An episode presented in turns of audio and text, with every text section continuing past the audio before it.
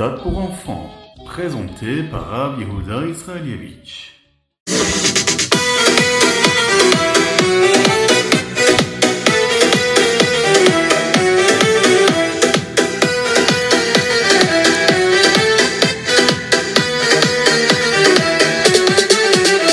Bonjour à tous, infiniment heureux de vous retrouver aujourd'hui pour partager avec vous le ritat d'aujourd'hui, du jour, donc de Yom Shishi, ainsi que de ce jour de Shabbat.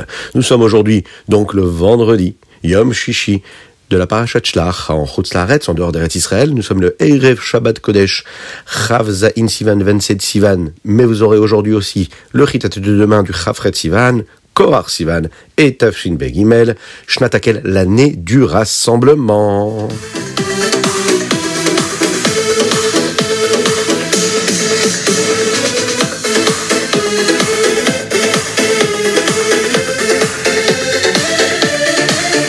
Aujourd'hui, nous avons le mérite d'étudier une mitzvah qui est très importante et qui concerne surtout les femmes qui font la bracha sur la chala. Nous appelons ça la afrachatchala, le prélèvement de la chala. Nous apprenons cela également d'un korban qui était apporté dans le cas où le Sanhedrin avait fait une erreur de jugement ou d'appréciation, et euh, qu'à cause de ça, le peuple juif avait donc fauté, fait avodazara. Alors, il fallait qu'ils apportent ce korban-là. Quand les bénisraëls sont entrés en Eretz Israël, ils devaient aussi prélever une partie de cette pâte-là avant de consommer un repas et le pain qu'ils allaient faire, enlever une petite partie et le donner en cadeau à Akadosh Baruch en, bien sûr, le donnant au Kohen. Cette mitzvah-là s'appelle Afrashat Chala, le prélèvement de la chala. Alors de nos jours, on ne donne pas cette partie de la chala, de la pâte, à un Kohen, mais nous avons l'habitude de brûler ce petit morceau de pâte. Et dans le cas où le peuple juif a fauté et a fait Avodazara, alors à ce moment-là, Kadosh Borou leur pardonnera lorsqu'ils apporteront un korban d'offrande pour Hachem, comme il est dit, Vinislach lecholad ben Israël la guerre agar betocham ki lechola bishgaga. Hachem leur pardonnera leur faute, parce que oui, ils n'ont pas fait exprès. Et bien sûr, en apportant ce korban, eh bien, ils sont pardonnés par Akadosh Baruch En général, un juif qui se trompe et qui fait une avéra, devait apporter un korban, ce qu'on appelle un korban khatat, un sacrifice de khatat, pour une faute. Mais si un homme fait une faute qui concerne la avodazara, vraiment, quelque chose de grave comme aller servir une force étrangère à celle de Dieu, il devait apporter un, animal en particulier qui était choisi. Il n'avait pas le choix vraiment. Euh, si un juif, par exemple, a fait une avéra, comme une avéra, shalom, hein, eh bien, il pouvait être puni d'une punition qui s'appelle la punition de karet. C'est-à-dire que sa neshama à lui, elle ne recevra plus, son âme ne recevra plus de vitalité directement d'Hachem. Il y a un autre sujet que nous allons aborder qui concerne justement cette année-là où les Meraglim, les explorateurs, ont fait cette faute-là. Euh, de dire du mal d'Eretz Israël, et qui concerne le Shabbat. D'ailleurs, la Torah veut nous dire que quand on fait malheureusement une avéra aussi grave que le Chilul Shabbat, à savoir profaner le jour du Shabbat, eh bien c'est considéré comme si qu'on faisait Avodazara.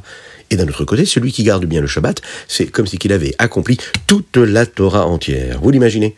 C'est donc l'histoire du Mekoshesh Etzim.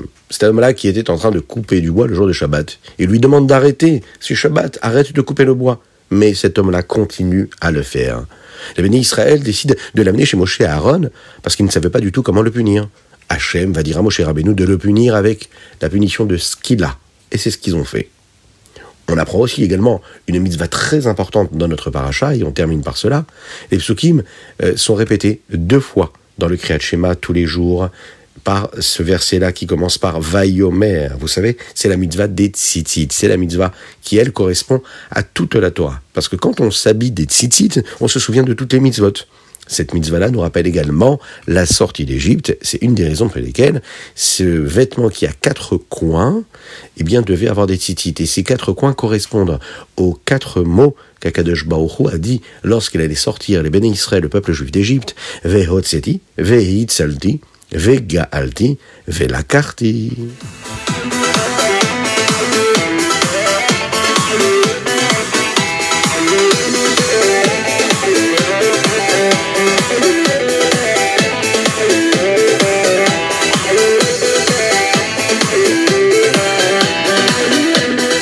Nous passons tout de suite au Teilim. Aujourd'hui, nous sommes le Chavzaïn, le 27 du mois de Sivan, et nous lisons les chapitres Koufraf au Kouflamed Gimel.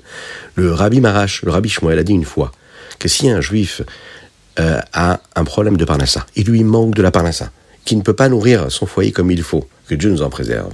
Eh bien, ça n'est pas la parnassa qui lui manque, ça n'est pas le gagne-pain, ça n'est pas de l'argent qui lui manque, mais c'est de la confiance en Dieu qui lui manque.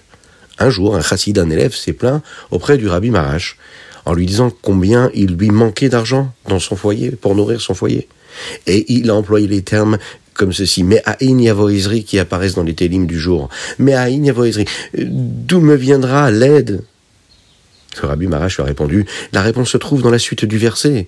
Mais à D'où viendra ton aide? Eh bien, Ezri Meimachem Shamaim va arrêter. L'aide viendra d'Akadosh qui lui fait le ciel et la terre. Hachem, il t'aidera. Akadosh il aide toujours chacun et chacune d'entre nous.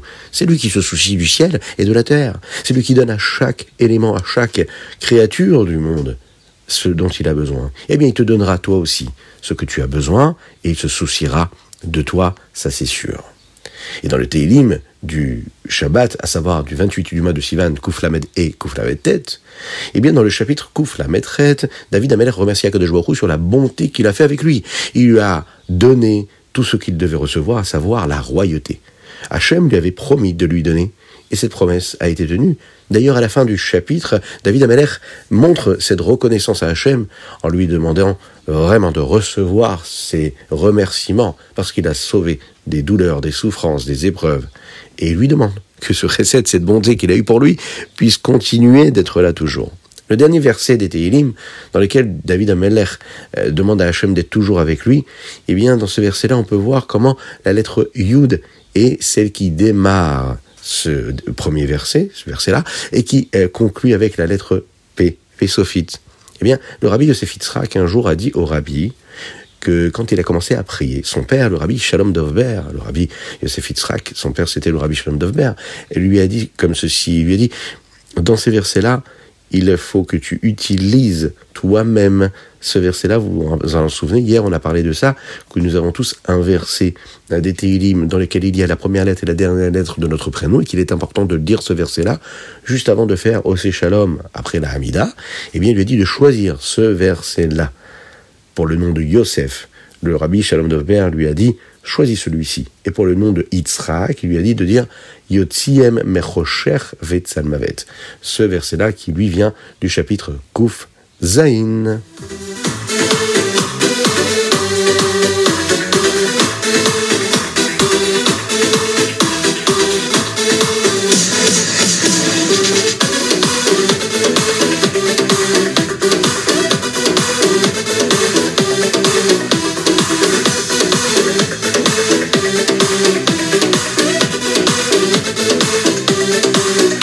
Et nous passons tout de suite au Tania du jour.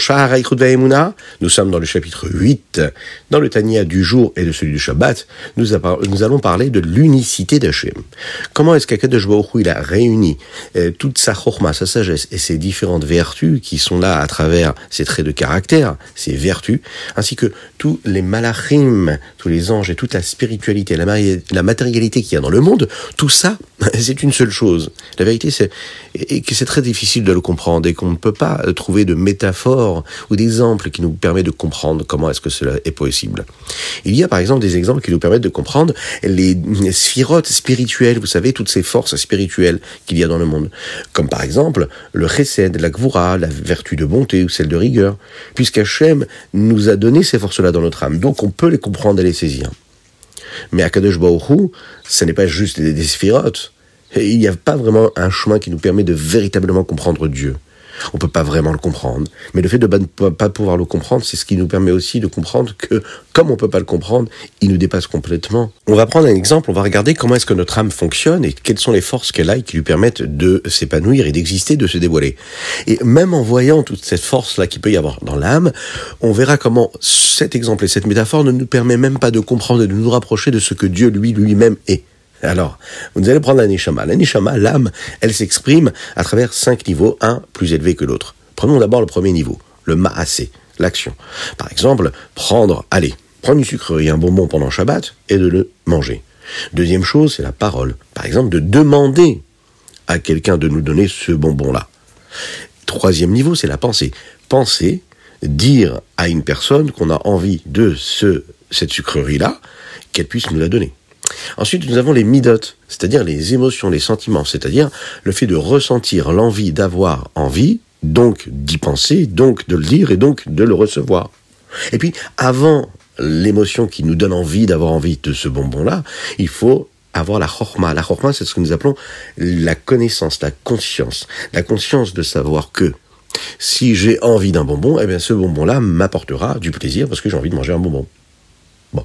Donc nous avons d'abord l'action, ensuite la parole, ensuite la pensée, et ensuite plus nous avons les émotions, et ensuite nous avons la chorma, la sagesse.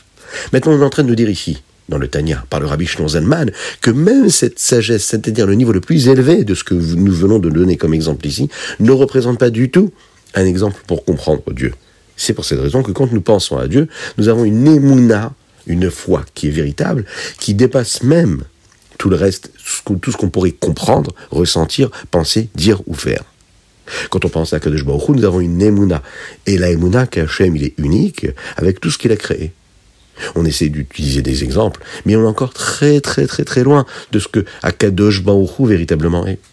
Dans le Tania de demain, qui correspond au neuvième chapitre du Sha'ar Aichud Vaimuna, qui correspond donc au 28 Sivan Shanapshuta, on nous donne aussi, encore une fois, cinq niveaux qu'il peut y avoir dans l'âme et qui expriment ce qu'elle est, et des niveaux qui sont très élevés.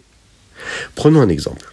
Le niveau le plus élevé, c'est ce que nous appelons le sechel, ce que l'homme est capable de comprendre. Deuxième niveau, c'est les midot, ce qu'il est capable d'avoir conscience de ressentir.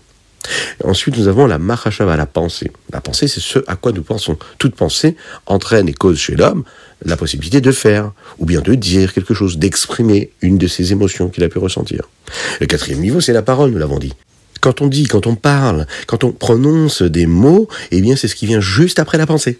Et nous arrivons à l'action. Ce que nous faisons, c'est le niveau le plus bas. Maintenant, tout ça, c'est pas ce qui peut nous permettre de comprendre également Dieu. Comme nous l'avons dit dans le Tanya euh, d'hier.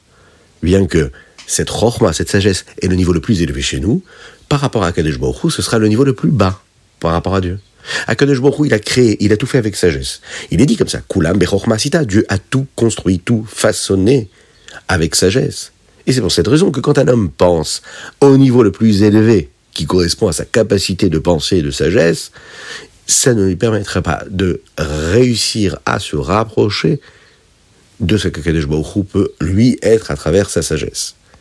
Akadosh Baruch qui lui a créé la chorma, la sagesse, le niveau le plus élevé et le niveau le plus bas de la sagesse, c'est au même niveau. Bon, est-ce qu'on comprend ce qu'on est en train de dire? C'est pas évident, je suis d'accord avec vous. On ne peut pas le comprendre, et c'est ce qu'il est en train de nous dire ici, le Rabbi Zalman.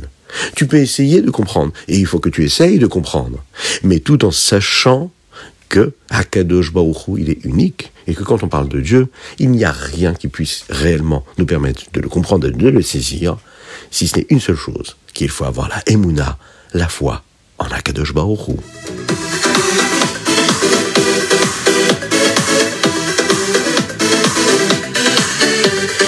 Et nous passons au Ayam Yom. Aujourd'hui, Chavzaïn Sivan, nous apprenons quelque chose qui est très important qui concerne la Parnassa. On en a déjà parlé tout à l'heure dans les Teilim. Oui, à Kadosh Baruch il faut savoir qu'il a un programme bien établi et qui euh, fait que on a une bracha que Kadosh Baruch a décidé de donner à un homme pendant cette année-là. Donc, la meilleure façon de recevoir ce qu'Hachem il a prévu de nous donner, c'est la bracha d'Hachem, la bénédiction de Dieu. Alors maintenant, comment est-ce qu'on mérite la bénédiction de Dieu? Eh bien, quand on fait ce que Baruch nous a demandé de faire comme il faut, c'est-à-dire comme Dieu le veut. Prenons un exemple. Je n'ai pas le droit de vendre un objet pour gagner de l'argent d'une façon qui est interdite. Lorsque je me comporte en fonction de ce que la Torah m'a demandé de me euh, comporter, eh bien ma mitzvah, moi, et ma bracha, c'est-à-dire la bénédiction que je vais recevoir, elle sera double. Première chose ici, le Yom Yom, le Rabbi nous le dit, on aura assez d'argent pour faire tout ce que nous avons besoin de faire. Deuxième bracha, deuxième bénédiction qu'il y aura dans l'argent qu'on va gagner, on pourra utiliser cet argent-là pour des bonnes choses et pas pour des choses négatives. Pas pour faire des réparations, pas pour aller euh, payer des médecins ou des docteurs que Dieu nous en préserve, euh, ou pas pour payer des amendes. Donc il faut être euh, vraiment très scrupuleux quand on travaille, qu'on gagne de l'argent, de le faire selon les règles de la Torah et respecter toutes les règles. Ça nous apporte, un, beaucoup de bénédictions pour en recevoir plus, comme il nous dit, et deuxième chose, aussi également que cela puisse être utilisé que pour des choses positives. Dans le Hayom du Chafret Sivan qui correspond à Shabbat, ce Shabbat Mevarchim que nous allons vivre, Be'ezrat Hashem, dans la joie la plus totale, on nous parle d'une petite histoire qui nous montre la force extraordinaire que peut avoir le Ha'avat Israël, l'amour du prochain. Aider un autre juif dans ce qu'il a besoin. Le Tzemar Tzedek, un jour, a raconté au Rabbi Marash, le Rabbi Shmuel, une histoire qui lui est arrivée. Il était sur la route pour le Beth Knesset, pour la choule, et il y a une personne qui l'a arrêté, qui lui a demandé est-ce qu'il pouvait lui prêter une somme d'argent, une petite somme d'argent, afin qu'il puisse acheter des objets dans le marché, et puis ensuite les vendre plus cher et gagner un peu comme ça sa vie. Le Tzemar Sedek lui a demandé de euh, revenir le voir après la tfila, parce qu'il n'avait pas encore fait la tfila. Quand il est arrivé au Beth Knesset, le Tzemar Sedek a compris que cet homme-là avait peut-être besoin de cet argent tout de suite. Donc, il est parti chez lui à la maison, il a ramené l'argent, il a cherché cet homme-là, il lui a donné ce qu'il lui avait demandé hein, euh, de lui prêter, et ensuite il est retourné à la tfila, euh, au Beth Knesset, pour faire la tfila, pour faire la, pour faire la prière.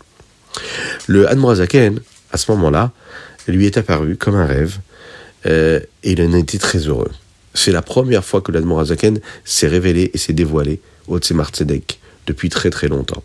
Après que le Tzemar Tzedek a raconté cette histoire-là, il a dit que cette aide-là qu'il a donnée à ce juif-là, qui lui a permis de gagner quelques pièces pour gagner un peu plus sa vie, eh bien ça, ce petit geste-là, cela ouvre toutes les shaharé shamaim, c'est-à-dire toutes les portes du ciel. Vous imaginez Un petit geste comme ça, juste répondre présent à un juif qui a besoin de nous au moment où il nous le demande, et de lui donner ce qu'il a besoin au moment où lui il ne veut, pas nous, au moment où nous on a envie. Quelques années plus tard, le rabbi Marash, le rabbi Shmuel, a raconté cette histoire à son fils, le rabbi Rachab. Le rabbi Rachab, le rabbi Shalom Dovber, et il lui a dit comme ça. Bien que c'est bon de savoir ce qui se passe dans les portes du ciel, l'essentiel c'est d'aider un autre juif de tout son cœur et de profiter, de d'être conscient et d'avoir un vrai plaisir d'avoir aidé un autre juif.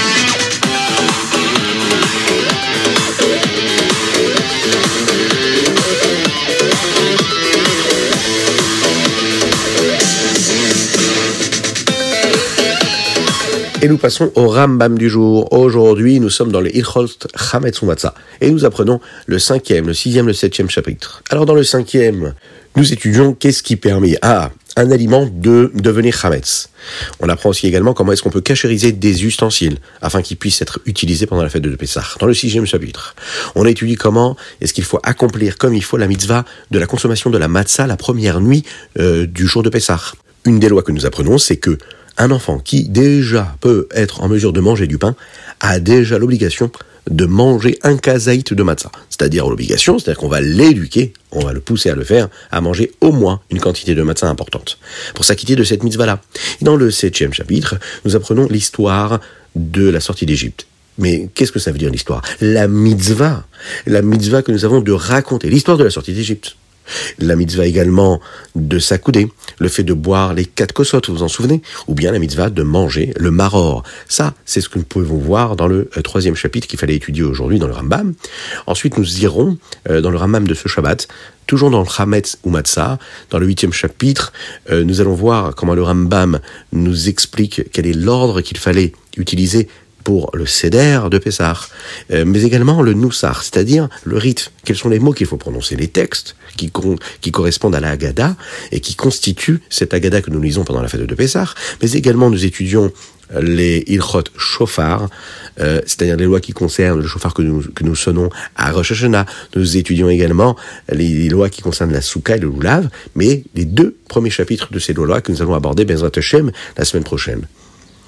Nous apprenons par exemple, le Rambam nous dit qu'il ne faut pas sonner du chauffard le jour de Shabbat. Pourquoi? Parce que si on demande aux gens de sonner le, le chauffard, ils risquent de prendre le chauffard et de le transporter de leur maison à la synagogue, si c'est un jour de Shabbat, et là, c'est interdit.